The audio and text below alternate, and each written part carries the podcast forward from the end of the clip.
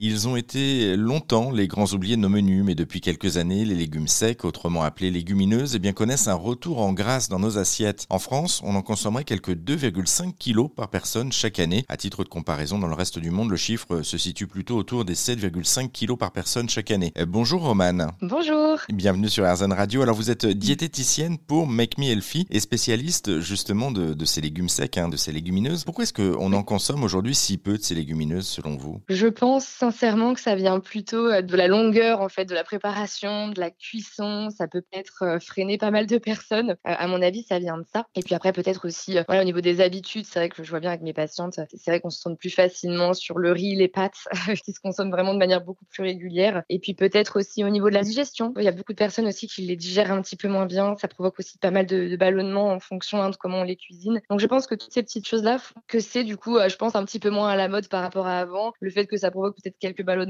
que ce soit très long à cuisiner. Euh, à mon avis, ouais, toutes ces choses font que euh, on se tourne moins vers les légumineuses, malheureusement. Question bête, mais est-ce que tout le monde peut manger des légumineuses? En théorie, oui. Après, il faut faire attention, notamment pour les personnes qui ont, par exemple un côlon irritable, des soucis vraiment de, digestion. C'est vrai qu'on va être sur des produits qui sont extrêmement riches en fibres et qui ont justement cette réputation de causer quelques ballonnements, quelques gaz. Donc c'est vrai qu'on va forcément les, les déconseiller à des personnes qui ont des soucis de base au niveau du transit. C'est vrai qu'en théorie, on conseille deux à trois fois par semaine. Mais pour des personnes qui ont vraiment un côlon irritable, une sensibilité particulière, on va leur conseiller vraiment de, réduire ou alors de les consommer vraiment sous d'autres formes. Par exemple, dès que ça va être mixé sous forme de purée ou de soupe, forcément, ça va être plus intéressant et plus facile à digérer également. Mais sinon, en théorie, s'il n'y a pas trop de problèmes de digestion, tout le monde peut en manger. Quelles sont les meilleures légumineuses à consommer? Est-ce qu'il y a des, des, légumineuses qui sont meilleures que d'autres? Alors, moi, j'ai pas tendance à dire qu'il y en a des meilleures que d'autres parce que c'est comme tout, il faut varier. C'est comme si on me demande pour les légumes, est-ce qu'il y a des légumes meilleurs, des fruits meilleurs? Pas du tout. En fait, l'idée, c'est qu'elles sont toutes plus ou moins riches en fibres, en fer, en protéines. Et en fait, le but, c'est de varier, de pas rester tout le temps sur la même légumineuse. Euh, donc voilà, l'idée, c'est de, varier avec les lentilles, les pois chiches, les pois cassés, les haricots blancs, les fèves, etc. Varier pour pas s'ennuyer aussi. Après, juste petite parenthèse, si jamais voilà,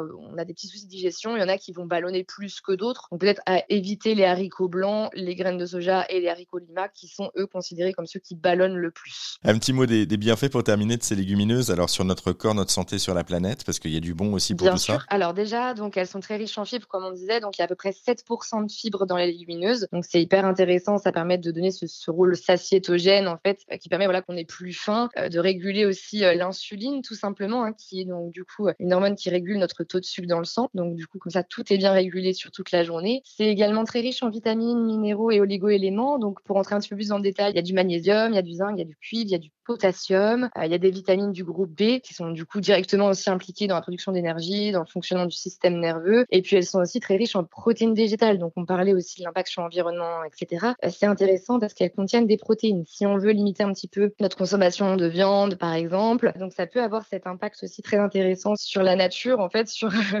sur le fait de végétaliser son assiette, tout simplement. Et donc pour ça, on peut utiliser les légumineuses. Alors par contre, attention, petit mot sur ça, la légumineuse toute seule ne peut pas fonctionner ne peut pas remplacer vraiment une protéine animale parce qu'elle ne contient pas tous les acides aminés dont on a besoin. Donc l'idée, c'est de faire une complémentarité avec les féculents, donc de manger des légumineuses en même temps que des féculents, donc par exemple semoule, pois chiche, riz, lentilles, parce que les féculents vont apporter les autres acides aminés manquants. Donc le fait de manger les deux en même temps, on a tous les acides aminés qu'il faut et ça peut remplacer vraiment une viande, un poisson ou des œufs. En tout cas, c'est bon pour euh, tous ces points-là et c'est aussi bon pour la planète, donc on en profite. On aurait tort de s'en priver. Merci beaucoup, Roman. Donc, pour consommer des légumineuses, je le rappelle, hein, le programme national Nutrition Santé le recommande d'en consommer au moins deux fois par semaine. Alors, on se fait plaisir, on y va. Et puis, pour en savoir plus, on vous a mis également quelques liens sur euh, notre site internet direction rzn.fr.